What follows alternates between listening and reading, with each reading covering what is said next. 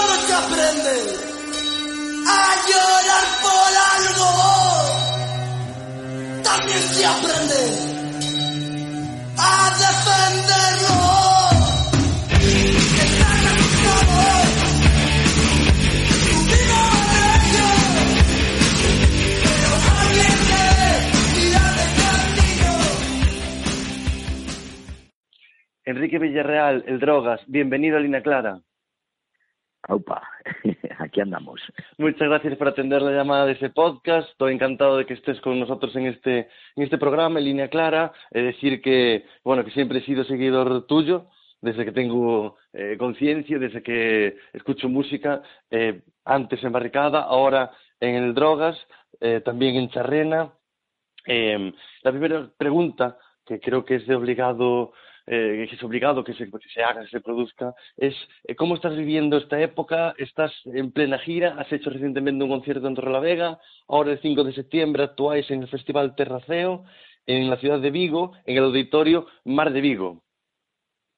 Sí, bueno, la, la época presente y más actual, que es todo lo relacionado con, con el COVID, ¿no? Eh, la suspensión de, de todos los festivales de verano, en fin, nos, nos ha cortado un poco el ritmo de actuaciones que comenzamos en el mes de octubre, de septiembre finales, con teloneando la, a la Polla Records, después la, las presentaciones en 19 salas de los tres primeros CDs de, ese quintuple disco que sacamos, y bueno, adaptándonos un poco a lo que son las fórmulas más, más presentes ¿no? en estos momentos, ¿no? Entonces, bueno, pues ha quedado la historia en un, concierto que dimos en Torre la Vega y este que vamos a hacer en Vigo, ¿no? Que, en fin, van saliendo cosas pues que se van suspendiendo conforme nos vamos acercando a las fechas y es un poco ese, adaptarse a, una situación mm, bastante extraña, ¿no? No sé, esa es un poco la, visión más actual, ¿no? Hacía referencia a ese quinto disco sacado en el año 2019, que estaba en plena presentación cuando surgió todo este, el COVID-19, ¿no? La expansión del virus en, el mundo. Ese disco, quinto disco que, al que hacía referencia, solo quiero brujas, solo quiero brujas en esta noche, sin compañía quíntuple disco eh, en esta época de, lo inmediato, de la hora, del, del tweet, de informarse eh, con, cuatro, cuatro, con apenas 40, 50 caracteres, en el que lo que premia, como decía, es la, la imagen, la inmediatez, el aquí y ahora, pues sacas un, sacáis un quíntuple disco con, con 42 canciones. Sí, eh, sí, yo entiendo que solamente, en fin, gente inconsciente puede hacer eso, ¿no? Entre los cuales, pues, me, me encuentro, ¿no? Eh, no me gusta ese ritmo, ¿no? De usar y tirar, digamos, no sé, no tanto en referencia a una banda de, colegas, ¿no? Que son los M-Clan, como, como sí los tiempos que, que corren, ¿no? Donde, donde nadie donde nadie no, sí que hay gente rara como yo, no me quiero sentir único, ¿no? Pero, pero sí parece como que el, el, ritmo nos lleva a no escuchar más que cinco segundos de, de una canción, ¿no? eh, no sé, este, esta sobreabundancia de, de todo tipo de productos, ¿no? Eh, no sé, no, no me encuentro cómodo con ese, bueno, seguramente tenga mucho que ver la edad que tengo, ¿no? Voy a cumplir 61 años, ¿no? Con lo cual, no sé, me, me apetece seguir teniendo el ritmo de observación que, que, bueno, que me venía caracterizando, ¿no? Muy en relación con, con las exposiciones que hago tan lentas con, con mi voz, ¿no? O sea, no, no tengo prisa por llegar a ningún sitio porque no hay ningún sitio al que quiera llegar. Quiero investigar por, por muchos rincones y, eso me tiene que llevar a, a, tener un, un, ritmo muy adaptado a, a cómo soy yo, ¿no? Entonces, eh, esa es un poco la razón del quintuple, porque me, me cuesta, digamos, eh, tanto tiempo el, eh, el empleado en, en ir dando forma a los trabajos, ¿no? No me importa. Lo que quiero es que lo que salga refleje muy bien esto que, comento, ¿no? Y sé que hay gente pues que un poco también espera espera eso, ¿no? Encontrarse eso en, en mis trabajos, ¿no? Eh, en el disco Demasiado tonto la corteza, vuestro anterior disco de estudio, por el medio hicisteis, publicasteis en directo otro, otro, otro, otra noche más, era, ¿no? Eh, sí, hicimos un, un, día nada más. Eso, perdona, uf, sí, un día nada más, efectivamente. En el disco anterior, un, eh, Demasiado tonto la corteza, triple disco aquel, eh, publicabas, bueno, la canción Sueños rotos, es una de mis favoritas de ese, de ese triple álbum. En ese, en ese tema yo entiendo que te referías a aquella crisis, a la crisis anterior a esta. Ya casi nos olvidábamos de, de aquella, parece que, bueno, que se quedaba en el olvido, aunque yo creo que muchos eh, algunos temas en concreto, como el tema laboral, yo creo que no sabía del todo esa crisis y de repente viene esta crisis COVID, crisis de salud y crisis económica también. Eh, ese tema sueños rotos eh, vale perfectamente para esta época y cuántos sueños se han roto, eh, cuántas vidas se han perdido, eh, qué época más jodida nos ha tocado vivir, Enrique.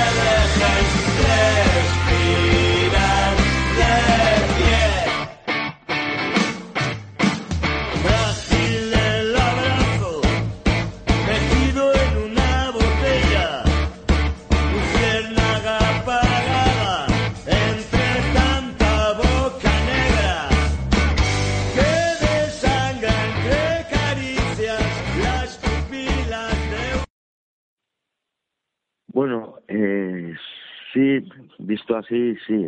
Visto como yo, en fin, desde mi punto de vista, creo que hay muchísima más gente eh, por ahí con, con historias mucho más duras que la mía, ¿no? Entonces, eh, no sé, siguen ahogándose gente en el mar Mediterráneo, por supuesto también en otros lugares, ¿no? Porque porque eh, están obligados a, a intentar mejorar su vida en, en otros rincones que no son donde han nacido, ¿no? Que bastante ya supone eso, ¿no? El emigrar de, de tu de tu lugar de nacimiento porque necesitas encontrar una solución vital para para ti, para los tuyos y las tuyas, ¿no?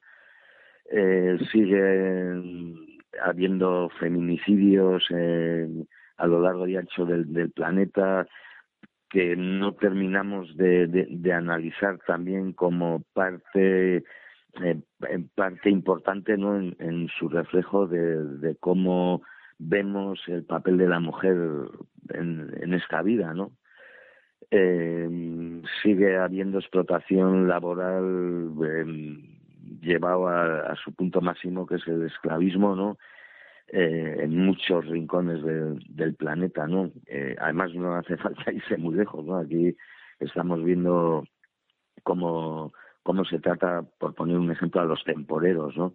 Seguramente no todos los empresarios los traten igual, pero sí que se está generalizando em, y, bueno, habría que poner, habría que tomar cartas en el asunto, ¿no? Sigue habiendo problemas en mucha gente de, encontrar un lugar donde donde vivir, ¿no? Una, una vivienda digna, ¿no? Para para llevar adelante, en fin, yo me pongo a mirar y mi casa es ese lugar eh, donde, donde mi intimidad queda a salvo, ¿no? Pues bueno, pues hay gente que no tiene ese rincón eh, donde donde poder eh, desarrollar su intimidad, ¿no?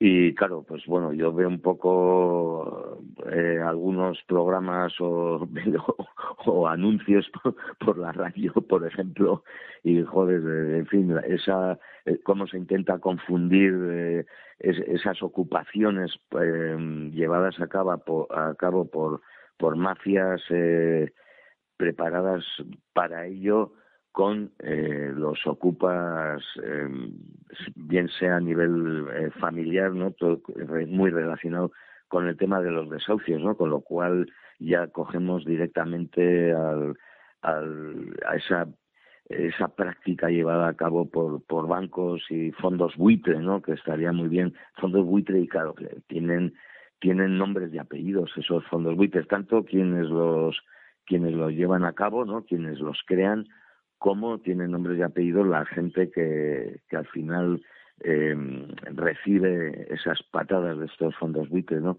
Yo todo esto, bueno, que no soy un entendido en nada, pero sí me apetece el, el ver y terminar ir creándome mi, mi propio criterio eh, para todos estos temas, ¿no? Por qué de repente eh, se sale todo el mundo que, que, que ya sabíamos que iba a salir a defender a una a una institución como es la monarquía, ¿no? La, que seguramente sea hoy por hoy lo más inútil que, que, pulula por este país, ¿no? No sé, hay tanta tanta historia para mí, ¿no? Eh, no sé. Yo sigo viendo que que hay demasiada gente desaparecida por cunetas, ¿no? y también a la vez demasiada intelectualidad desaparecida de este país, ¿no? Eh, eh, o sea, eh, se, se llevan las luces y nos dejan las sombras, ¿no? Pues, no sé, ante eso tendremos que hacer algo, ¿no? usando ese, ese título del disco en relación a lo que estabas haciendo referencia, todos los problemas eh, sociales y económicos que estamos viviendo en estos últimos años, no solo la pandemia, como hacía referencia a feminicidios, al tema de la inmigración, eh, a la, bueno, al, problema reciente, reciente y no tan reciente de la monarquía, ¿no? Eh, muy cuestionado, esa, esa salida del país de, de Juan Carlos I, del rey emérito. Eh, ¿Hay demasiado tonto la corteza o es que hay demasiados intereses en juego? Bueno, hay demasiado tonto en la corteza y demasiado listo en el núcleo, ¿no? Eh, eh, esto lleva a que haya muchos intereses en juego y que, pues, por ejemplo, a personajes como Felipe González o Aznar o toda la gente que utiliza las puertas giratorias, ¿no? Eh, no les interese para nada el, el, en fin, seguramente retirarse ya un poco de, del mercado público, ¿no? Y que nos dejen en paz, ¿no? Y a mí no me parece para nada interesante la, las propuestas que pueda tener eh, Alfonso Guerra para, para defender una institución como la monarquía comentando que vivimos en una república monárquica, o sea, no sé, vive donde quieras, ¿no? O, o vete, vete con él, ¿no? Sobre todo a Qatar, que seguramente eh, su mentalidad eh, pegue más con esa, con esa, con ese sistema político, ¿no? eh, no, no me interesa para nada lo que pueda pensar Aznar, eh, no sé, responsable de, de una serie de actos luctuosos en este país que, que en fin, parece como que hay que tapar o, o no, no debemos de hablar, ¿no? No sé, creo que, que hay muchas cosas que tenemos que defender porque en este país vive mucha gente positiva, mucha gente, digamos, que nos puede transmitir esa luz que, que, nos quieren quitar, ¿no? Y, y que vayamos dando brillo a las sombras que otra gente nos, nos va, nos pone en nuestro camino, ¿no? Entonces sí que es, es verdad que el sistema, lo mismo que los fondos los fondos buitre, tiene nombres y apellidos, ¿no? Y tiene nombres y apellidos de quien lo está sustentando y de quien está desgraciadamente sintiendo su, su bota en, la, en el cuello, ¿no? O sea, no sé, eso es así, ¿eh? es así aquí y en, y en todos los lados de, del planeta, ¿no? Estamos viendo montones de, de ejemplos de, de ello, ¿no? Entonces, no sé, eh, tendremos que, pensar en que hay que hacer algo, ¿no? De alguna manera, digamos, pasar a la acción, ¿no? Posteriormente te preguntaré por el futuro, por cómo ves el futuro, siempre suelo hacer esa pregunta en el cierre de las entrevistas, pero si me permites, me gustaría preguntarte eh, por tus inicios, eh, digamos, en tu juventud musicales, tus primeros discos, eh, tus primeros conciertos, eh, todo eh, comienza un poco la historia, tu historia con la música, en, la música con, con, en, tu, en tu plena, en plena juventud, en, en, esa sala de, de, juegos, por llamarla así, denominada el Báter en, en Navarra. Bueno, quizás antes, ¿no? Eh, tan, o sea, yo siempre me ha gustado, eh, no sé, la, las canciones, ¿no? Escuchar en unas veces las historias que se cuentan, cuando se, en esas canciones se cuentan historias en castellano, y luego en, otras ocasiones, sin tener ni puñetera idea de inglés, pues quedarme atrapado con esas melodías y esos, eh, no sé, esas guitarras distorsionadas, esos ritmos, ¿no? No sé, eh, la música siempre siempre me ha gustado, no sé, siempre me, me ha gustado enredar con, con ella, ¿no? Y, bueno, eh, cuando, digamos, comienzo a, a enredar con, con eh, gente que tiene mis mismas inquietudes y que hacen, juntan tres, cuatro acordes y, te hacen una canción y veo por fin una, una letra escrita por mí eh, metida entre esos tres o cuatro acordes, ahí es un poco el detonante de que que es, ese ese acto de magia es el que me va a llevar a, a meterme en todo esto, ¿no? Eso, digamos que, bueno, sucede en el año 77-78 y a partir de entonces es cuando ya no dejo de, de, estar en esto, no sé. He, he leído muchas entrevistas que te gusta mucho tipo de música desde grupos como The Cure, por ejemplo, hasta, bueno, eres, digamos, admirador, eh, seguidor de, de Leño, eh, posteriormente Rosendo eh, compuso, bueno, compuso, produjo alguno de, tus discos cuando formas parte de la banda Barricada. Eh, ¿Cuál es el grupo que más se marcó, el tema o, o, digamos, el, el, el artista que, que, te hizo sentir que lo tuyo era la música? Hombre, eh, yo digamos que tengo eh, la, el faro más, más luminoso, eh, es un movimiento musical que fue el glam rock, ¿no? Eh, muy setentero.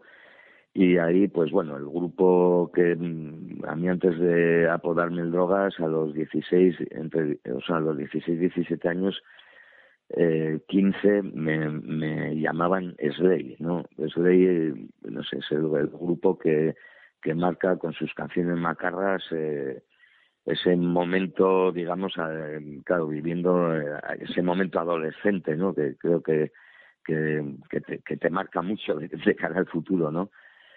eh, Gary Glitter, Susi 4, no sé, Alice Cooper ese de, de, de aquella época, T-Rex, no sé, Marbolan, toda esta gente eh, forma parte de ese conglomerado ¿no? Denominado glam rock, ¿no? David Bowie, eh, Lou Reed, eh, no sé. Ahora, eh, para mí el, punto clave es ver eh, la primera vez que veo en directo en el año 78 a, a un grupo, que a un trío que se llama Leño, ¿no? Y que, que me deja ya impactado, o sea, no sé, eh, creo que es que es la, la puntilla a todo esto, ¿no? Puedo comentar los discos que me marcan también porque, bueno, salen en el año 80 cuando yo estoy haciendo la mili, ¿no? Que es el Ace of Space de Motorhead y, y el, eh, bueno, Nevermind the Bollos de los Pistols había salido antes, pero digamos que, bueno, yo en la, en la mili estos dos discos para mí son como fundamentales, ¿no? Y la, salida del, del disco del, del, disco negro de, de, de, ACDC, ¿no? Pero sobre todo el, el Nevermind the Bolos y el, y el Days of Space, ¿no? Porque en ese año también, antes del asesinato de, de John Lennon, eh, unos un par de meses o tres antes, es cuando decido que voy a, o sea, a la salida de la mili voy a montar un grupo llamado Barricada y, y el tipo de música por donde me quería mover, ¿no? He leído una entrevista eh, que hiciste en, en, Hot Down hace un tiempo en el que contabas, bueno, en, ese, en esa juventud que, que aparte de, por la música, luego por la, por la mili, entonces la mili, eh, también está marcado en Navarra, en Euskadi y en toda España por, por los asesinatos de ETA, ¿no? Eh, leí una entrevista que tú decías que, bueno, que tú venías más del mundo de los comandos autónomos anticapitalistas de ETA, ¿no? Eh, bueno, los comandos autónomos no tanto, eh, o sea, eh, estos vienen del, del mundo anarquista uh -huh que es un poco el mundo acrata donde nos movíamos otra gente que no éramos independentistas, no estábamos en contra de las fronteras y bueno, todas esas discusiones que, que teníamos en, el instituto cuando es, estudiando el COU y tal, ¿no? O sea, cuando se empieza con todo el movimiento político o, el, o un auge muy importante de movimientos políticos, ¿no? Eh, no, es que venga yo de ese mundillo, la lucha armada, o sea, realmente yo he sido más más pacifista si se podría, en fin, definir a una persona como, como pacifista, ¿no? Eh, quiero decir, pacifista, o sea, también un testigo de Jehová te puede decir que es pacifista. Yo no soy pacifista como los testigos de Jehová, ¿no? Entonces, bueno, digamos que, que parte es más de una, de una ideología, eh, en fin, estudiantil, más relacionada con, el mundo acrata que, con el mundo independentista, ¿no? De hecho, ETA, eh, militar, como se viene a definir, es una organización militar, ¿no? Y era antimilitar absolutamente. O sea, cuando decían, no hagas la mili en el ejército español, hazla en ETA y tal, porque si no, ni en el ejército español ni en ETA, ¿no? de ahí viene también todo el tema de la insumisión, eh, no sé, entendido, o sea, todos estos movimientos como algo internacionalista. Entonces, bueno, o sea, no sé, es que también las definiciones, yo qué sé, o sea, hostia, eh, qué complicado. Siendo hablabas antes de que montabas barricada después de hacer la mil, en el año 63 sacáis el disco Noche de Rock and Roll. Eh, ¿Cómo fue esa irrupción en el mundo de la música? ¿Cómo fue eh, tus primeros conciertos, las primeras eh, experiencias tocando en salas? Eh, eh, ese disco eh, es, es, bueno, para mí uno de los mejores de, de, la formación Barricada. ¿Cómo cambia tu vida en ese momento en el que emprendes la aventura de Barricada, que terminó en el año, para ti, terminó en el año 2011 y la banda desapareció definitivamente en el 2013? Muchos años girando, tocando en salas, publicando muchos discos, habéis sido por, bueno, fuisteis producidos por, por Rosendo. Eh, ¿Cómo fue todo, todos esos inicios en Barricada y esa evolución musical de, del grupo? Bueno, como te digo, el, nombre viene muy relacionado con todo el movimiento social que había en las calles en donde yo vivo, ¿no? En la Chantrea. eh, pero que se podían trasladar a cualquier barrio tanto de Euskadi como de como del Estado español o sea eh, no sé de hecho eh, esa, esas letras eh, eran entendidas en cualquier barrio de Madrid o cualquier barrio de Barcelona barrios digamos obreros no donde la gente salía a hacer barricadas a pelear por sus convenios colectivos a no sé a en fin, había un sentimiento de solidaridad con, con igual que, bueno, era, era bonito tener ese, ese sentimiento, ¿no? Eso también se mezcla con, con la irrupción del, del punk en, en el Estado, ¿no? A principios de los 80, ¿no? O sea, que viene de Inglaterra y aquí se, se entiende pues a una manera muy muy hispana, ¿no? De hecho, digamos que la Polla Records es el, el referente ya hoy, por hoy mundial, ¿no? De, de lo que de lo que podía ser el, el pan ibérico, ¿no? Eh, sin olvidar otros grupos, pues eh, yo escucho antes la Polla Records, en mi casa ya tenía el, el disco de, de la banda Trapera del Río, ¿no?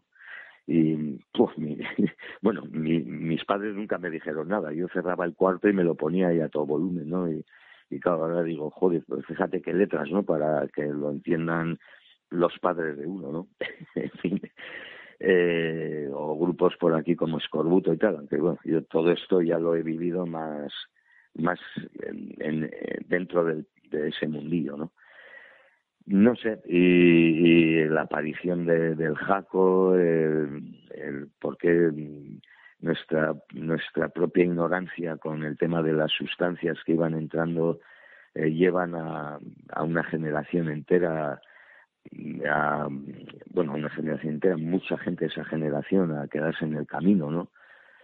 no sé, eran, eran momentos, días que, bueno, días, noches que, que la tomabas como cada noche era la última, ¿no? Entonces, no sé, mm, todas vividas de una manera muy enérgica, ¿no? Eh, no sé, es bueno, pues no sé, todo tiene su parte positiva y su parte negativa, que para mí ha sido la pérdida de, de, mucha gente que tenía un, potencial enorme eh, de cara a ofrecer sus, eh, no sé, sus pensamientos o ponerlos en común con, con otra gente. O sea, quiero decir, hubiésemos aprendido mucho, ¿no? De, de mucha de la gente que se ha quedado en el camino, ¿no?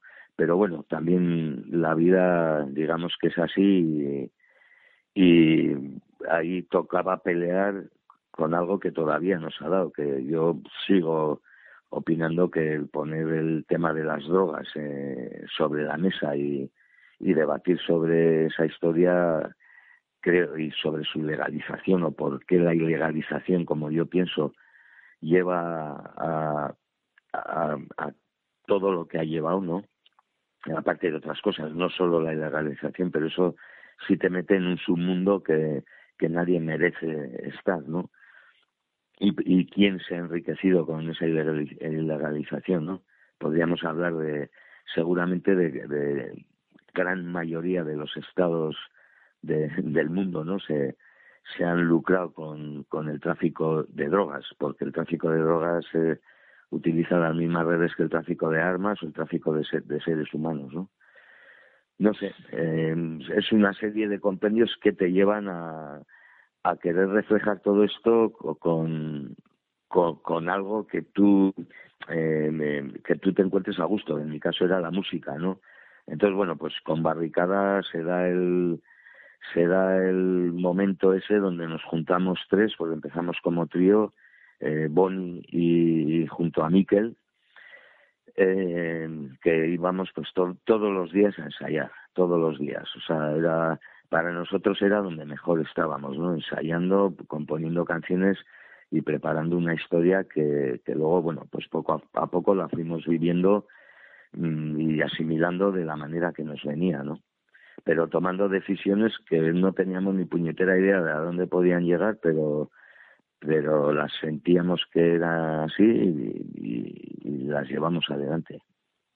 aquellos años de, barricada, bueno, ahora hablando antes del barrio de Chantrea, eh, recordaba que, quería recordar que en el año 85 publicáis el álbum Barrio Conflictivo, y, en ese tema, barrio conflictivo, hablas de la Chantrea. ¿Marcó tu vida eh, vivir, criarte en el barrio de la Chantrea, en, Navarra, en Pamplona?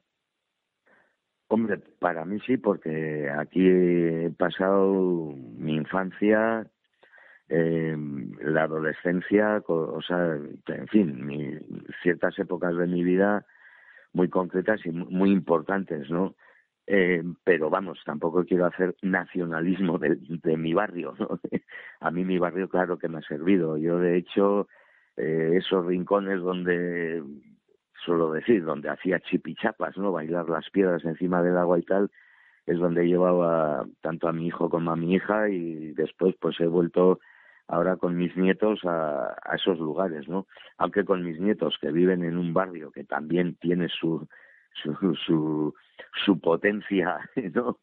Como, tal, eh, pues eh, los, los llevo a esos, a esos rincones, a esas orillas del río que de ese río que pasa por mi barrio y por el suyo, ¿no? Entonces eh, quiero que tengan en su en su memoria si, si tienen que tener algo eh, ese aprendizaje para hacer chipichapas en los rincones donde el río Arga pasa por su barrio, ¿no? No sé, soy así de, de, estúpido, ¿no? Para estas cosas, pero me gusta me gusta ese, no sé, ese concepto de, de barrio, ese, ese es mi barrio tampoco lo quiero ni idolatrizar ni idolatrar, ¿no? Pero es, es mi barrio. Posteriormente sacáis el álbum No hay tregua, uno de los más destacados de la banda y una de las, bandas sonoras de, muchos jóvenes, de muchas personas que, que, que, queremos el rock, que amamos al rock. Eh, quizás sea uno de vuestros discos más destacados y ese tema yo creo que hay muy poca gente que no conozca ese tema, incluso gente que no le gusta la música rock.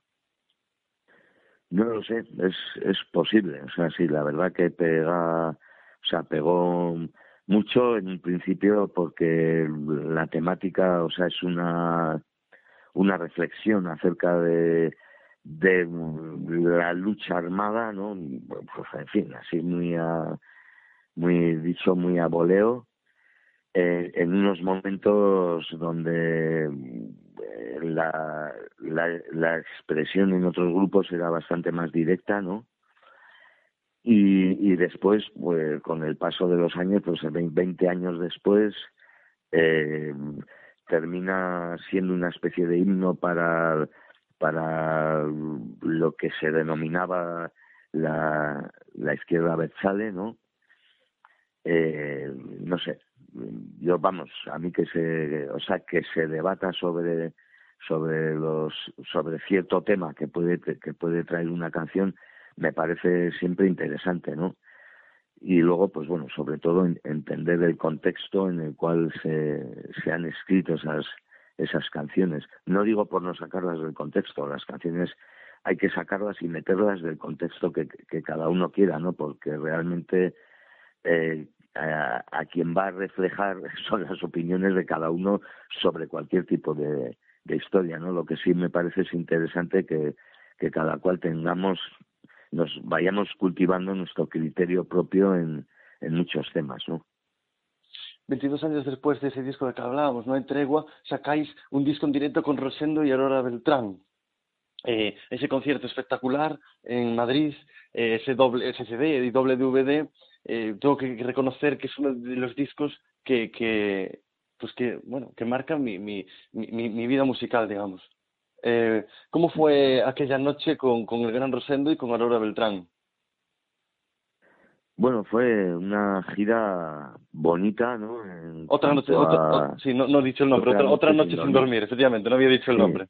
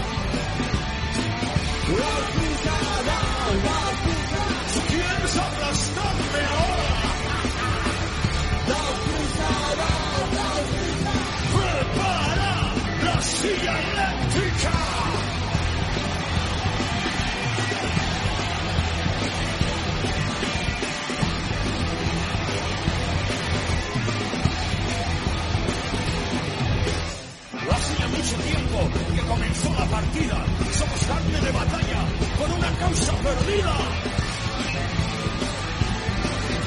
Con tus luchas callejeras han temblado las columnas. El viejo castillo de piedra va perdiendo su locura.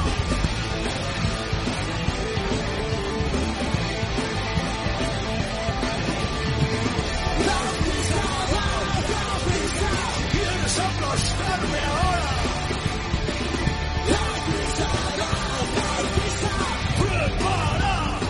La silla eléctrica!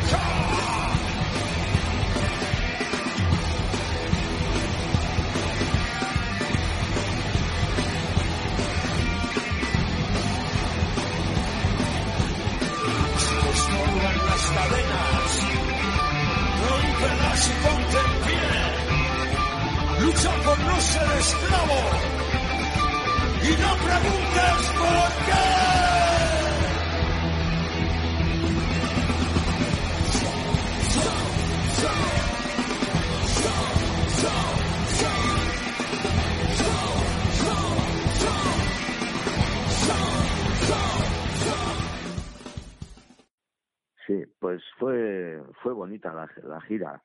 Eh, quizás el montaje en, exceso exagerado eh, y, claro llevar a cabo una historia eh, en este país eh, no sé yo creo que teníamos que haber hecho algo más acorde con con con eso con el circuito donde te ibas a mover no pero bueno eh, siempre hay hay historias cuando haces algo donde metes la pata y te enseñan para otra para otro tipo de, de cosas no eh, yo la verdad que me lo pasé me lo pasé muy a gusto eh, todo el proceso de preparación y luego pues el proceso de los directos que para eso haces las las cosas no fue una gozada el el repartir y, compartir escenario no con tanto con Rosendo, Rafa Mariano como con Aurora, ¿no?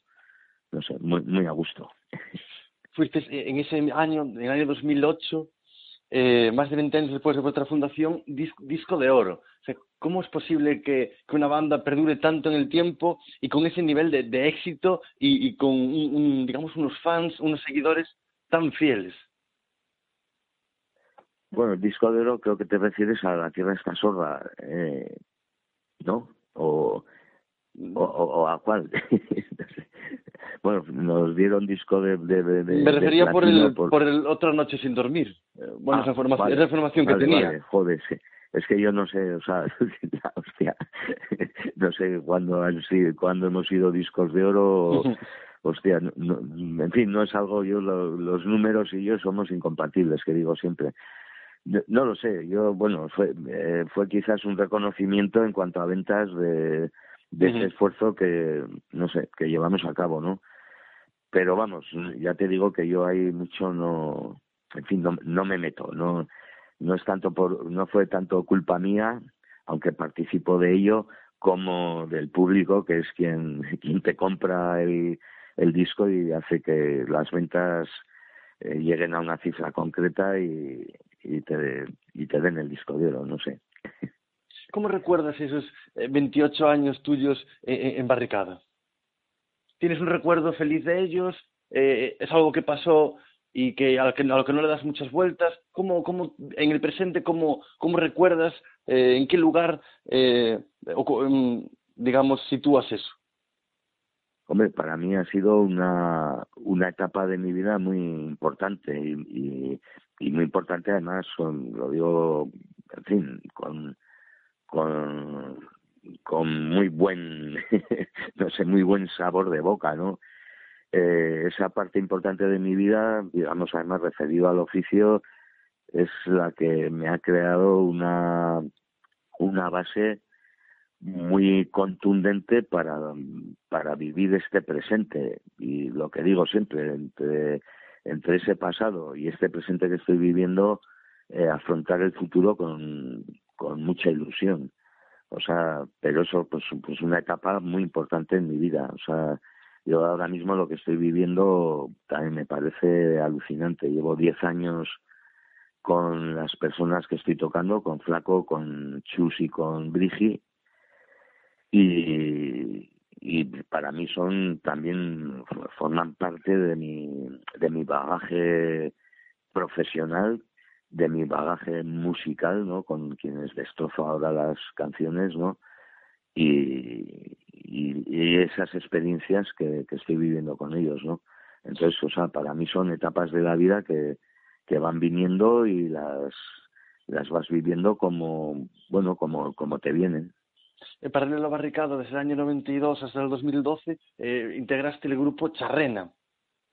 Eh, ¿cómo, ¿Cómo se vivía, digamos, eh, no sé decir, no sé cómo explicarlo, pero quizá era una especie de doble vida. Barricada era unos grupos más populares de, de, la historia del rock en España y quizá Charrena era algo más, más pequeño.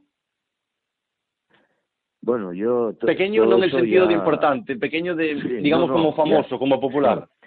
Bueno, yo la primera vez que hago un disco de estos que se, que se dicen en solitario es en el año 92, 91 creo que sale el, el disco de Charrena, el primer disco de Charrena. Charrena, sí.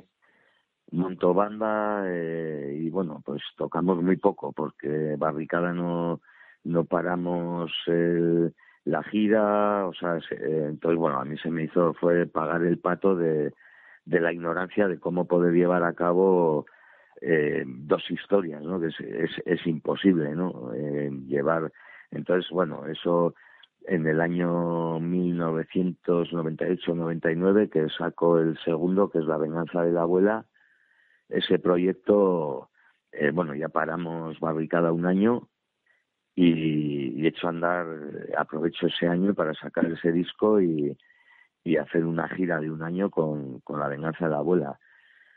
La venganza de la abuela, yo siempre digo, o sea, es un proyecto muy inexplicable para, para mucha gente, ¿no? Que, que me venía siguiendo de barricada y tal. Quizá Charrena fue más, el primer disco de Charrena fue más entendible, ¿no? Pero este de, de La venganza de la abuela era muy incomprensible hasta para mi familia, propiamente dicha, ¿no? A, la socia, ya, pero esto tan horroroso, ¿dónde vas y tal, no?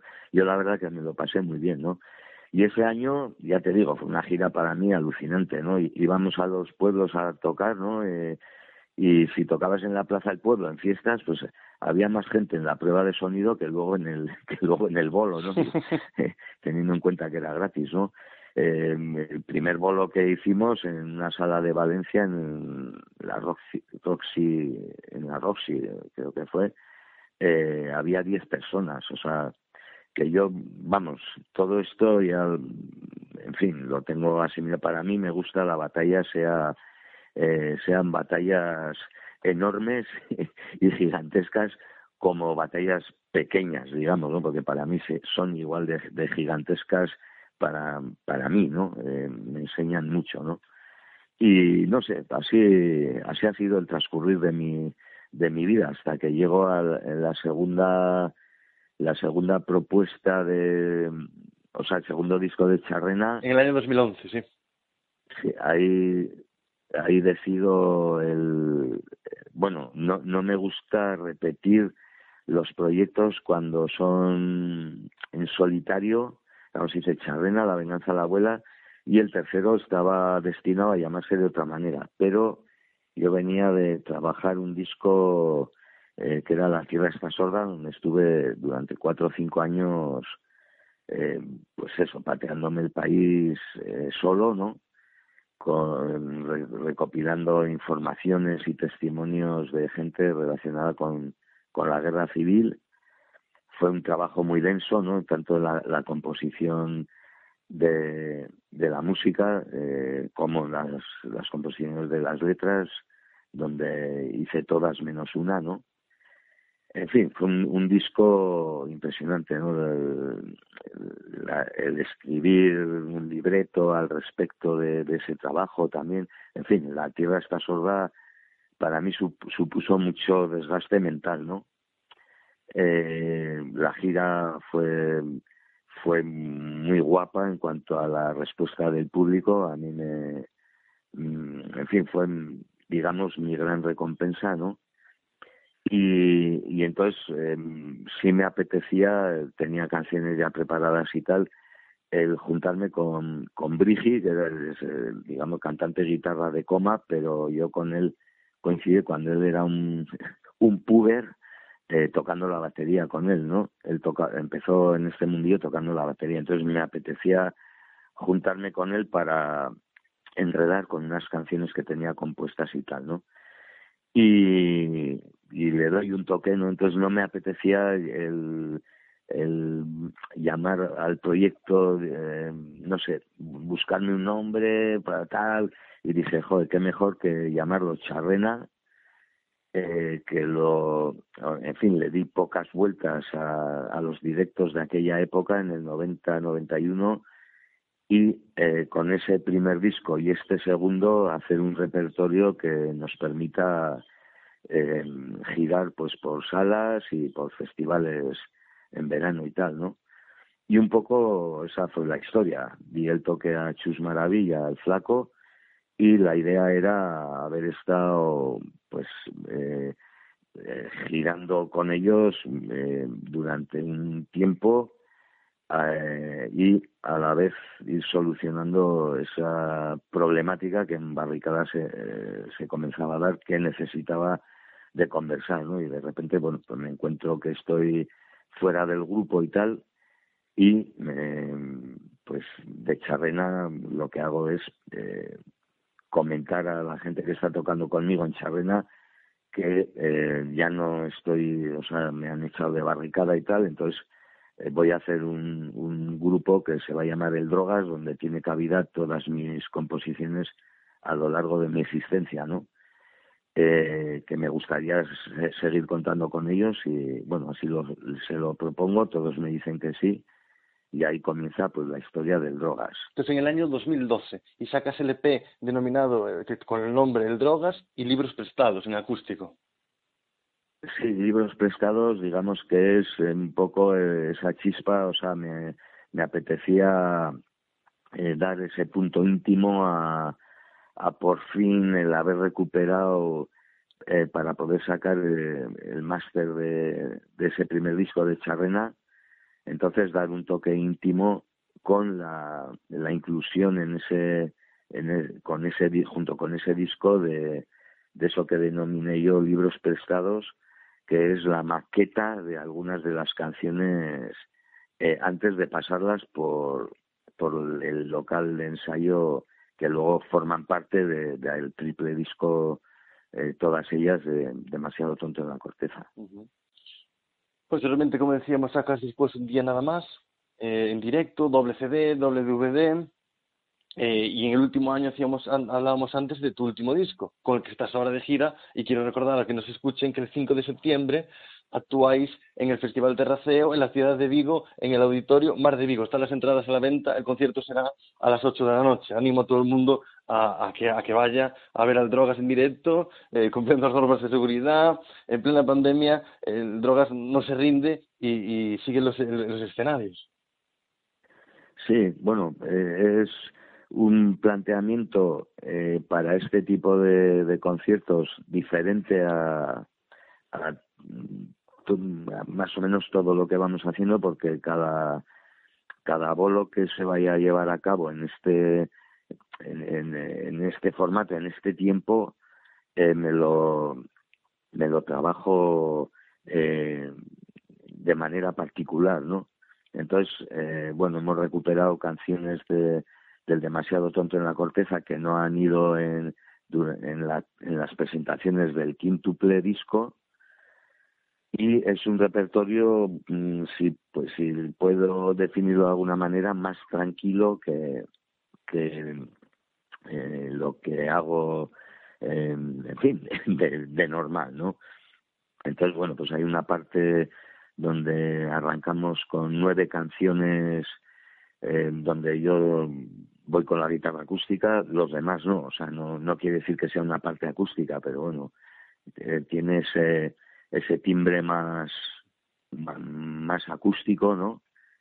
Y luego ya pasamos pues un poco a, hasta hasta 42 canciones creo que va a ser el repertorio de esta de este bolo eh, más electrificado, ¿no? Pero siempre eh, guardando ese, ese equilibrio, digamos, de tranquilidad que, que hemos decidido imprimir eh, a estas canciones, ¿no? Y bueno, o sea, es, es más para, para escuchar que para participar bailando de pie. no sé, por cómo está la, por cómo está la situación. ¿no? Además de músico, eh, y cantante, también eres poeta. Bajo el seudónimo Eva Roy publicaste varios poemas, eh, hiciste el epílogo del libro Ajuste de Cuentos de Pachi Ursum. Eh, eres, a ver cómo te planteo esta pregunta, porque estuve pensando cómo plantearla y yo creo que no es fácil, pero a ver cómo me, cómo me sale, a ver, espero que, me, que se entienda bien la pregunta. Eh, tú eres Enrique Villarreal, al mismo tiempo eres el Drogas y Eva Roy. ¿Quién es Enrique Villarreal? ¿Quién es el Drogas? ¿Y quién es Eva Roy? Oh, y más gente. Soy el doctor Gas, que es quitar la O del drogas y poner un punto, que es un productor eh, em, que tiene una manera especial de, de, hacer las mezclas y masterizaciones de, de, de, ciertos trabajos, ¿no? Porque viene de, de trabajar de repartidor de bombonas de gas, por eso lo de doctor Gas. Eh, puedo ser, en fin, eh, me, invento personajes que me permiten, soy eh, el, tal, soy el vocalista del cantante del grupo eh, Ángel Castro y los Honestos. soy, no sé, soy, para mí esto es una especie de, de teatro, una aventura teatral, ¿no? La vida y este oficio me, permite em, tomar el papel que en un momento dado quiero y intentar hacer creer a la gente que, está ante alguien que, bueno que se presenta como tal no no sé me, gusta me gusta enredar no también colaboras con Mochila 21, ese bonito proyecto eh, que es una asociación y que se ha formado como grupo. Habéis hecho algunas actuaciones en directo. Sí, sí, es una, una formación con, con personas con síndrome de Down. Y luego estamos, bueno, eh, unos cuantos colaboradores y colaboradoras que vamos pasando por, por, ese, por esa escuela de, de vida que es este, este proyecto. Yo ahora exactamente no estoy metido eh, con ellos de manera tan tan estrecha como he estado durante ocho años, ¿no? Porque creo que los, los que colaboramos con, con ellos y con ellas eh, tenemos que saber cuándo, cuándo irnos retirando, aunque nunca te retiras del todo. ¿eh? Yo sigo en contacto con ellos y, y cuando me dan el toque para salir a cantar en cualquier sitio lo hago y sin problema, ¿no? Pero eso, quiero decir que el, proyecto realmente, lo, lo, la gente importante, las personas importantes de ese proyecto son ellos y ellas, ¿no? Y, el transmitir ese, no sé si algo tienen que transmitir es, ese, esa subida de autoestima que tiene el aplauso en el mundo del espectáculo, ¿no? Eh, sin quedarte ahí, ¿no? Eh, pero sí tu trabajo se ve recompensado con el aplauso del público, ¿no? Pero es que a la vez, al cobrar un pequeño caché, eh, ellos eh, y ellas, o sea, es, este, eh, este grupo se, se paga sus sus propios pagos para, para la percusión, eh, en fin, el, el, alquilar un autobús para que todo el mundo, para, para el traslado a, al lugar donde haya que ir a tocar. Quiero decir con todo esto la autogestión ¿no? de, personas que, que, bueno, siempre, o sea, los que somos ignorantes ¿no? en la vida, tenemos mucho que aprender, ¿no? Porque siempre nos da mucho miedo, ¿no? El meterte en, en mundos eh, que uno no conoce, ¿no?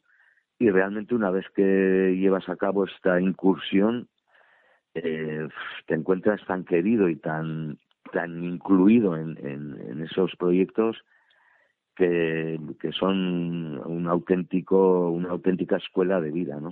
Y, y para mí eso es lo que puedo decir de Mochila 21, ¿no? Que que es una de las escuelas de vida más importantes que, que he tenido, ¿no?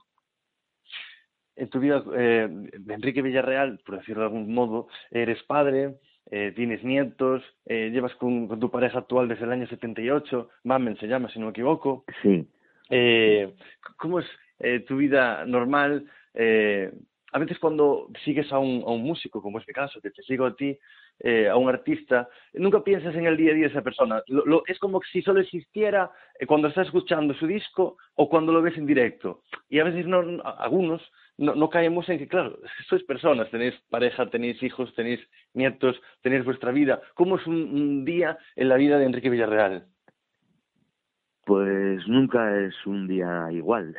depende, depende que esté. Si estoy de gira o de tal y cual, me encanta eh, ir con mi socia un día antes a los a los sitios, ¿no? Eh, pasear por ese por ese lugar o por los alrededores, eh, ver gente por la calle, aunque ahora ya ves tú qué, qué plan tenemos, ¿no? Y no sé, empaparte de, de, del lugar, ¿no? Entras a comer en un sitio, te metes a cenar en otro, eh, al día siguiente desayunas y, y pa vuelves a patear por donde por el lado contrario a donde has estado a la tarde, que es cuando has llegado. No sé, eh, un, una historia pues muy, muy tranquila en ese aspecto, ¿no? Luego, bueno, pues lo que es un bolo y la vuelta, el regreso, ¿no? Pues descojonado, tienes ganas de llegar a casa, pero cuando estoy en casa, en mi día a día, hoy por hoy, o sea, consiste en, en estar esperando a que mis nietos aparezcan por casa porque son la alegría de, de, del lugar, ¿no? Y, y todo lo preparamos pues alrededor de ellos, ¿no? Las comidas familiares, eh, no sé, me, me encanta esas reuniones que, que tenemos, ¿no? Eh, antes con mis hijos, pues, pues bueno, o sea, estaba mucho fuera de casa y tal, y cuando estaba, cuando venía a casa, me encantaba cambiar pañales, eh, preparar biberones para la chiquita, porque el mayor se crió con, con la teta de su madre, ¿no? Digamos, pero bueno, para mí todo lo que lo que suponía, no sé, esa relación con, con los hijos, el, el hacer la croqueta por el suelo, ¿no? Con, con ellos, ¿no? Eso sí, siempre me ha encantado, ¿no? No sé, como a, como a todo, como, a la gran mayoría de, de personas, ¿no? Hasta hace poco eh, eh, he tenido que convivir con lo que conocemos hoy con el nombre de Alzheimer, ¿no? Porque mi madre fue diagnosticada hace 10 años, ¿no? Hasta que hasta que ha muerto ahora con toda esta historia eh, sola en, en, una residencia, ¿no? Eh, con lo que todo eso conlleva un poco con el con el tema familiar, ¿no? Uh -huh. Y lo digo además eh, por por defender tanto al, al personal eh, que ha llevado esta residencia, porque sé que que ha, ha, ha vivido como muchísima gente que, que ha vivido el personal de las residencias, ¿no? Que, que se encuentran sin medios y solamente con, con mucho amor y acompañando a las personas, eh, pues en fin, han sido un poco ese clavo donde, donde mucha gente em, se ha agarrado para no morir en la más absoluta soledad, ¿no? No sé, o sea, yo vivo como, como viven muchísima, muchísima gente, o sea, vivo esas mismas experiencias, ¿no? Por eso entiendo a mucha gente que, que se cabre con lo que sucede y que, y, en fin, y que patalee, ¿no? Y que realmente estaría bien que nos, que en, que, en fin, tuviésemos delante siempre ese, esa historia del por qué suceden muchas de las cosas que seguramente tengan que suceder, ¿no? Pero no de esa manera, ¿no? Porque la red pública de sanitaria eh, se desmantela y nos ha llevado a, creer que teníamos una red sanitaria de la mejor del mundo y tal, ¿no? Lo mejor del mundo seguramente sean eh, el, el, personal sanitario, ¿no? El personal que limpia es, estos lugares también, ¿no? Yo en el personal sanitario meto a todo el mundo, o sea, desde los y las médicos hasta hasta en fin enfermeras enfermeros y gente que gente de limpieza no que, que limpia hospitales residencias el, personal de, de, las residencias de ancianos no o sea que no es un lugar donde los aparques no esto lo, lo, lo sé porque lo he vivido todos los días desde que mi madre ingresó en una residencia no ha estado ocho años no todos los días de del año íbamos entre los hermanos, ¿no? Y, lo hemos vivido, o sea, ha sido nuestra nuestra segunda casa, ¿no? Entonces yo todo esto, o sea, eh, lo, hay que ponerlo ahí, ¿no? O sea, tenemos una, una un personal que suple esas esas carencias que la administración eh, debiera de solucionar, lo suple con, con un sobreesfuerzo, eh, tanto físico como psíquico, que hay que poner en valor. O sea, entonces, no sé, o sea, eh, yo todo esto habría que hacerlo revertir, ¿no? Y que la gente que quiere privatizar tanto o que, que privatiza, de hecho, tanto la sanidad como la como la educación, eh, no contemos con ellos y con ellas para nada, ¿no? Desconocía el ofrecimiento de tu madre, quiero darte el pésame y, y preguntarte por, por, estamos hablando precisamente, ya estamos en tiempo presente, pues el recorrido por tu trayectoria vital y musical, estamos en el presente.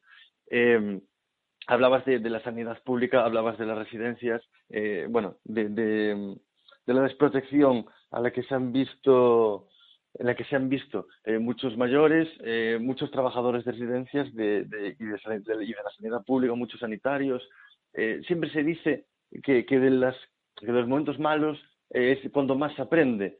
Eh, de esta crisis eh, sanitaria y económica y social, aprendemos que es muy importante la comunidad, cuidar la comunidad. Comunidad me refiero como comunidad política, sí. trabajadores, sí. personas mayores, niños, protegerse, cuidarse. Sí, y así es, o sea, somos seres social, sociales, sociables y eh, deberíamos de dar más importancia a la, al asociacionismo vecinal para empezar, digamos que, que sería una buena base. Quiero decir, siempre tenemos cosas que hacer. Si tú tienes vecinos que andan, por poner un ejemplo, eh, con silla de ruedas, ¿por qué cojones ponemos las aceras con bordillo, no? Eh, ¿Por qué ponemos lo, las señales para los coches ¿no? que nos han invadido eh, las calles? Los coches que todos tenemos, ¿eh? Yo también. Mm. Eh, ¿Por qué ponemos las señales en las aceras, quitando sitio a, esto, a lugares donde ponemos más dificultades a gente que ya tiene dificultades de por sí, ¿no? Mmm, hagamos más más llevadero a las personas que no ven, ¿no? O sea, que eh, hagamos eh, que, las personas con síndrome de Down no tengan que ir a centros especializados, sino que los centros sean ya especializados, todos los centros eh, públicos, ¿no? Y no, no tengan que estudiar fuera de, de, la de alumnado que después eh, forma parte de del tejido del barrio, ¿no? O sea, em, estudié con las personas que luego va a jugar en la calle, quiero decir, ¿no? O sea, si hay que poner gente de apoyo para personas que lo necesitan, se pone, ¿no? No sé, yo todo esto lo tengo muy claro. Yo no quiero que el ejército lleve el, tema sanitario. O sea, quiero que haya más, más sanitarios, que se, que se emplea más a más personal sanitario para solucionar las historias. El, el, en la hoja que han sacado, ¿cómo se dice? El documento que han sacado Médicos Sin Fronteras sobre, sobre las residencias es demoledor. Yo necesito gente eh, que entienda eso. A mí que no me pongan a, porque yo no entiendo, o que no me digan que tengo que hacer un puente, porque yo no soy arquitecto. No sé, o sea, yo todo esto quiero que haya una red pública de, todo este tipo de historias. O sea, maestros y maestras y, personal sanitario tienen que estar en lo más alto del escalafón mental de todos nosotros, ¿no? O sea, es así, ¿no? Y luego los políticos em, tienen que gestionar todo esto y eh, la economía y tal y ver cómo cómo poder hacer todo esto, ¿no? O sea, pero no me toques los cojones de defender, o sea, de todo, el politiqueo defendiendo, como decía antes, a, a la institución monárquica y tal, porque no vale absolutamente para nada. Tampoco quiero una república donde donde sea eh, un presidente y, todos sus familiares alrededor chupando del bote. O sea, yo lo que quiero es tener una red pública de, de todo esto. O sea, hace, hace falta que si a mí me va bien, pague los suficientes impuestos como para que a esas personas que por lo que sea, o sea, porque hay gente que en un momento dado de su vida mm, les ha ido mal o yo qué sé, hostia, tengan un, un apoyo de, la colectividad, ¿no? Y ya está, o sea, creo que es el sentido común el que nos tiene que hacer eh, llevar las cosas adelante, ¿no? Eso no quiere decir, o sea, que estés de acuerdo, o sea, yo ahora eh, defiendo, pues, las comparecencias de Fernando Simón por cómo habla, digo por poner un ejemplo, ¿no? Pero no estoy de acuerdo en, en todo lo que dice, ¿no? O sea, eh, no estoy de acuerdo en que en cómo el gobierno, o sea, si las escuelas se cierran en marzo, ¿por qué ahora estamos como estamos? Eh, ya sé que, que seguramente no estaríamos en, en, una manera definitiva de cómo salir adelante, pero yo echaba en falta que, que hubiese reuniones con, con el colectivo educativo para no llegar a, las puertas de, empezar el curso y estar como se está. Precisamente por eso te iba a preguntar, ¿no? ¿Cómo, es posible que, que, estamos a las puertas de la vuelta al cole, tú que, eres abuelo, pero mucha otra gente lo puede estar escuchando, tiene hijos, tiene hermanos pequeños, tiene eh, amigos universitarios, ¿y cómo puede ser que, que no haya un plan? Pues yo, eso, es a lo que me refiero, o sea, creo que, que que nos sobran muchos políticos, ¿no? Y muchas políticas, ¿no? Eh, sí, muchas nos sobran, no sé, o sea, creo que o, o quizá más que, que sobrar políticos y políticas, quizá nos sobran eh, gente absorbida por las por las estructuras de partidos, ¿no? eh, no sé, no, no, me, no me parece lógico eh, eh, lo que lo que se ha hecho durante la pandemia, lo que ha hecho la extrema derecha eh, con, con todo pues lo de la que ponen el esto mínimo, ¿no? La, el ingreso mínimo vital. Eso, ¿no? Que digo, joder, o sea, fíjate que es una mierda, ¿no? Y que para cobrarlo no veas como mucha gente anda, ¿no? O sea, yo qué sé, hostia, y, y va y resulta que, te sale gente que está cobrando una, un, un, sueldo de vergüenza, ¿no? de vergüenza digo, de, de canto, ¿no? que sin haber hecho nada en su puñetera vida o habiendo o gente que ha vivido de, de subvenciones eh, de de, de de, de, de, cosas fantasmas no creadas para vivir por como por ejemplo el Abascal y luego te hable de que viene aquí gente a robarnos el el, el trabajo, ¿no? Ya le he visto yo recogiendo mucha fruta, ¿no? A él. no sé, o sea, a mí me parece que tenemos que empezar a prescindir de gente que es totalmente prescindible, ¿no? Y mientras no hagamos eso y sigamos dejando que, que acosen a, a, a, Iglesias y a Montero y a su familia, eh, gente absolutamente imbécil con, un coeficiente intelectual, eh, en fin, que estaría bien estudiar todo esto, eh, no vamos a ningún lado. Que yo no digo que no haya que protestar por la, o sea, contra eh, toda toda la organización gubernamental, eh, incluidos el vicepresidente, sea de Podemos o del Partido Socialista, o sea del partido que sea, ¿no? Pero, joder, hostia, me parece. Se están cruzando líneas rojas, ¿verdad? Para mí sí, pero el primero ya es el, el, tema, por ejemplo, del Partido Popular privatizando la sanidad. O sea, yo entiendo que todo esto es una pandemia que te, coja desprevenido y tal, ¿no?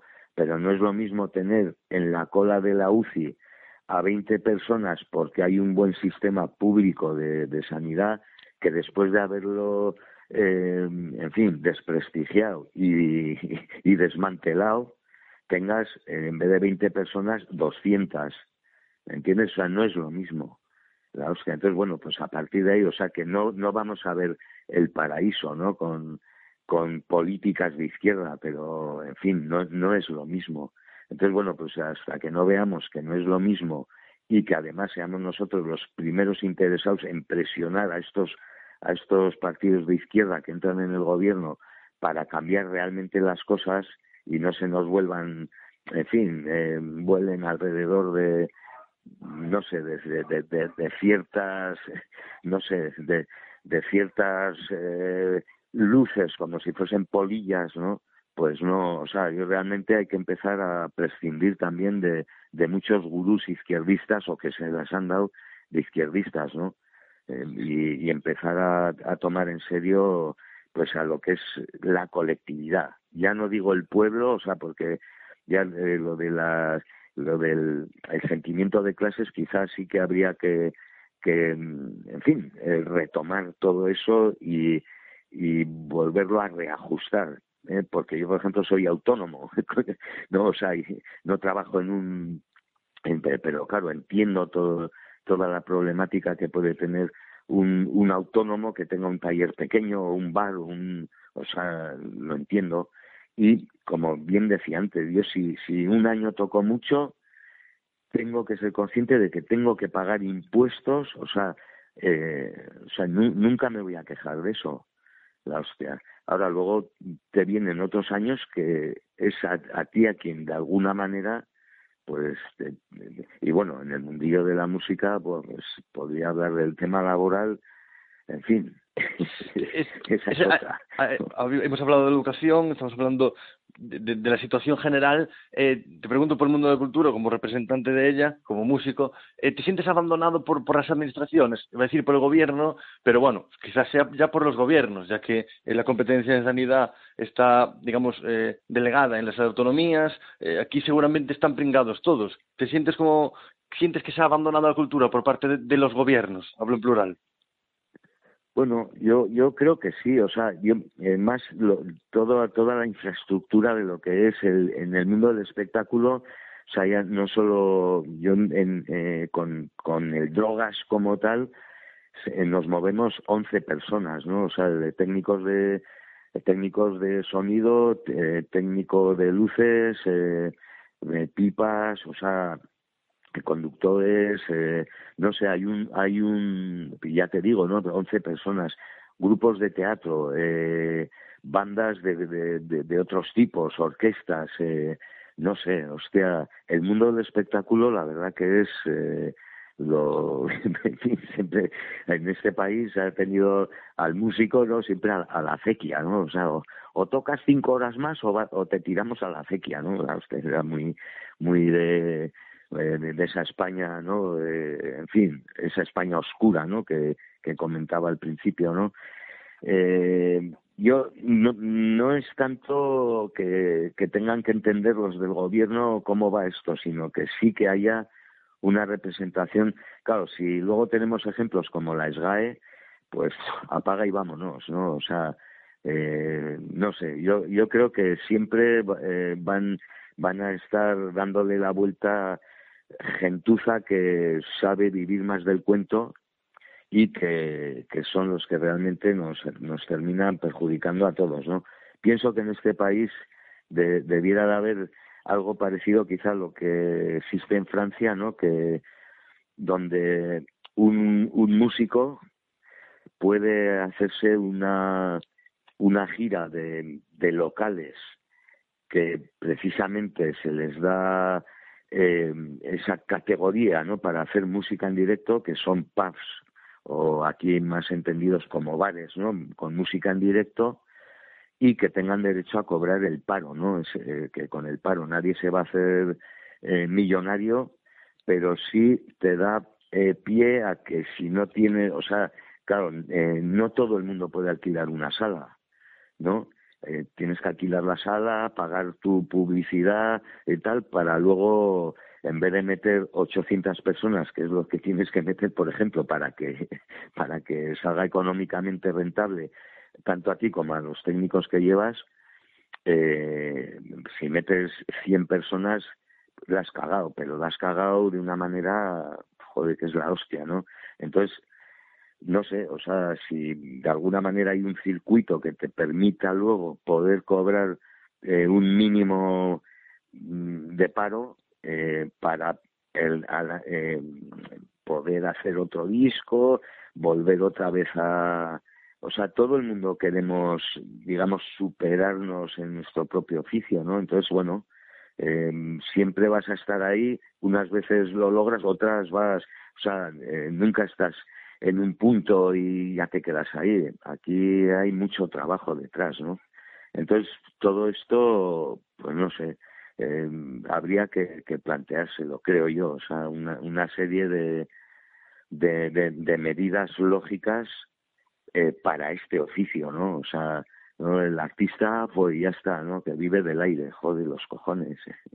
o sea, no sé, y eso que yo ya te digo, o sea, yo vivo de esto, llevo muchos años viviendo de esto en un país donde es muy complicado vivir de lo que a uno le gusta, ¿no? Con lo cual me doy con un canto en los dientes, pero no es plan. O sea, hay muchísima gente que... Y así nos vamos perdiendo, pues, mm, gente muy capacitada para eh, exponer sus ideas en común con el público, ¿no? Y creo que ahí es donde, donde estamos fallando, ¿no? Y quiero despedir esta, esta entrevista, siempre lo hago preguntando por el futuro. Son siempre, suelen ser dos preguntas. Una, eh, más en, en, lo, en, lo, profesional, en este caso eh, tú eres músico. Eh, ¿Tiene el drogas como músico, como banda, cuerda para rato? No lo sé, la vida es la que la que te va poniendo de una manera aquí o de otra manera allá, ¿no? Entonces no me preocupa tanto eh, el, futuro entendido como, en fin, como los diez próximos años, como eh, lo que lo que va a ser, pues eh, preparar el bolo de Vigo, ¿no? Con el cual pues llevamos, por ejemplo, desde que terminamos el, el bolo en Torre la Vega, eh, fue un viernes, eso, pues al, al martes siguiente comenzamos ya la preparación del repertorio para Vigo, ¿no? Y en eso estamos, o sea, y, y, y, los tiempos de, del virus nos están marcando esta forma de ver este futuro más inmediato, ¿no? Y a la vez, pues bueno, voy colaborando con, con otros grupos que me dan el toque, pues para hacer esto, para hacer lo otro y tal, y, bueno, y, y, ahí estoy, ¿no? O sea, pero no sé, no sé qué, qué pasará, eh, yo simplemente es estar ahí, es un oficio que me encanta y me gusta con la, gente con la que me he juntado porque es, es con la que más a gusto eh, podría estar en estos tiempos enredando, ¿no? Y, y bueno, ahí estamos, ¿no? Entonces, no sé, o sea, ojalá mmm, más pronto que tarde eh, todo esto mmm, vuelva de alguna manera, ya no digo a como antes, que yo veo que va a tardar, ¿no? Pero de alguna manera vayamos aprendiendo a cómo ir eh, llevando adelante los, los bolos que se vayan haciendo. hasta ahora yo realmente el otro día lo primero que hice en Torre la Vega y lo primero que haré en Vigo es agradecer al público su su responsabilidad con, con toda esta situación porque estar, en fin, eh, de manera como individual, ahí separados y con mascarilla y tal, no es la forma más cómoda de ver un, un bolo, ¿no? Pero yo, o sea, que el público sea, sea tan responsable me parece alucinante.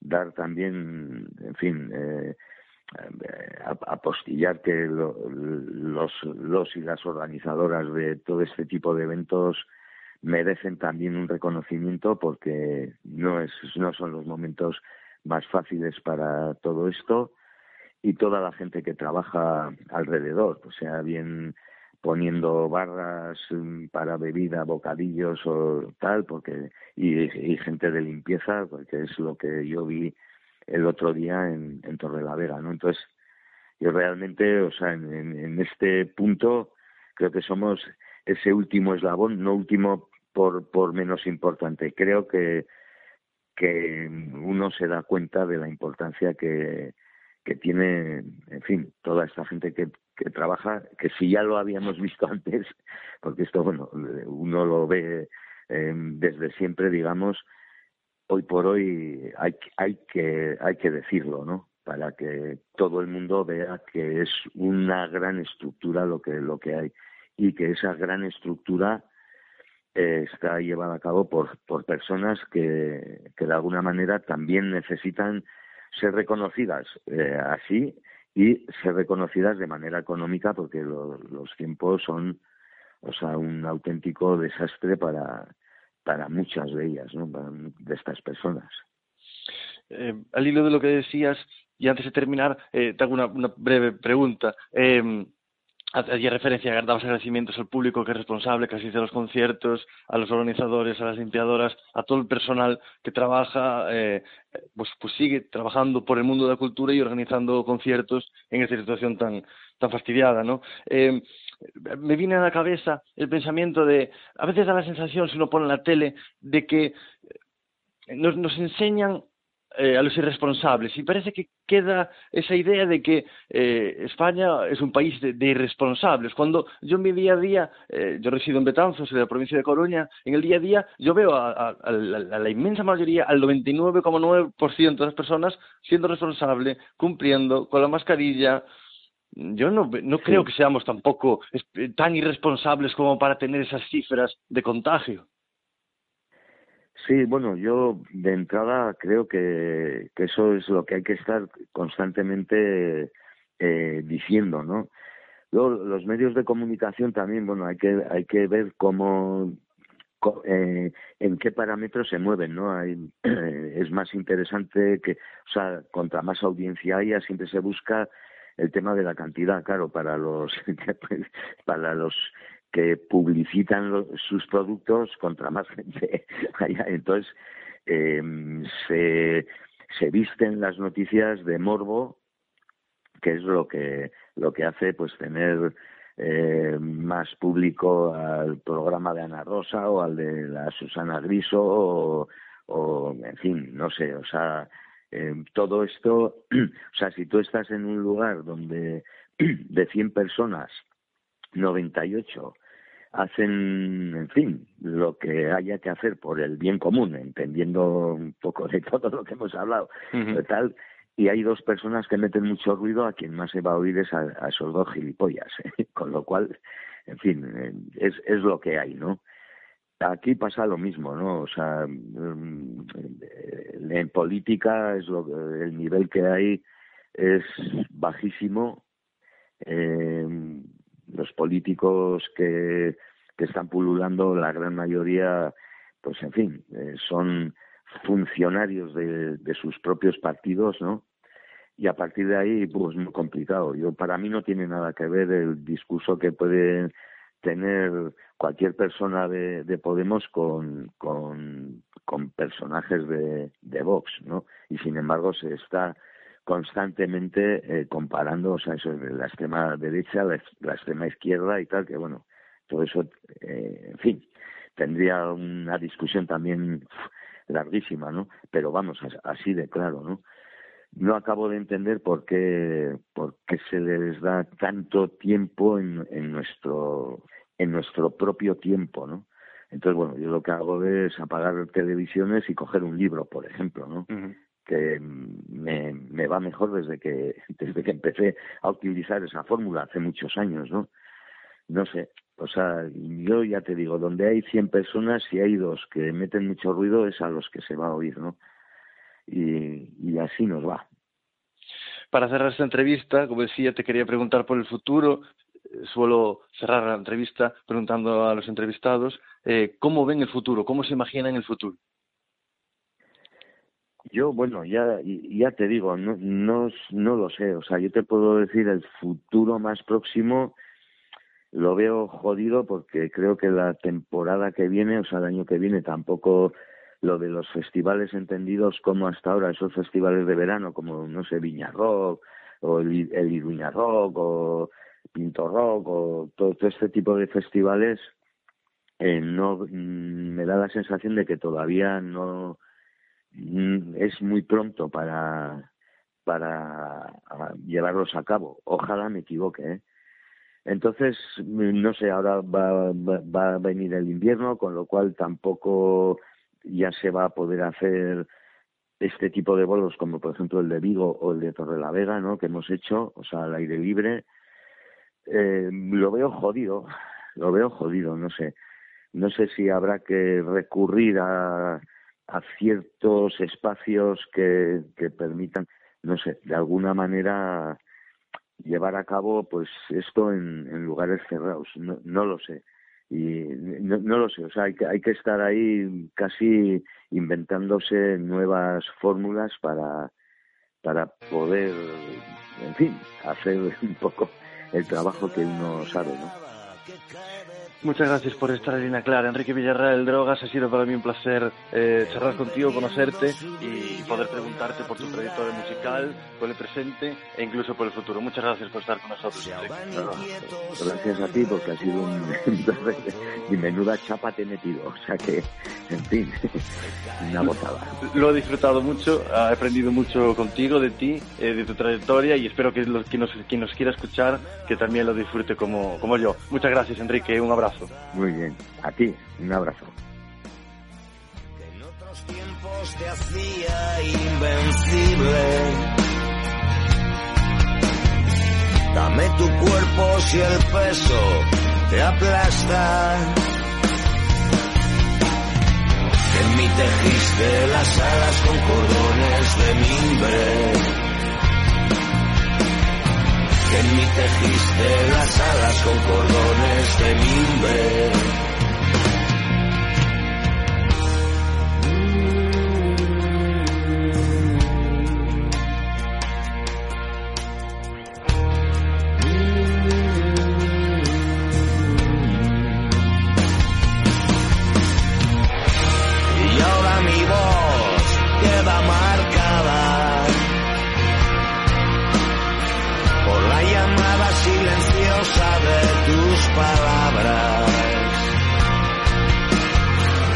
Hasta donde entiendo este silencio.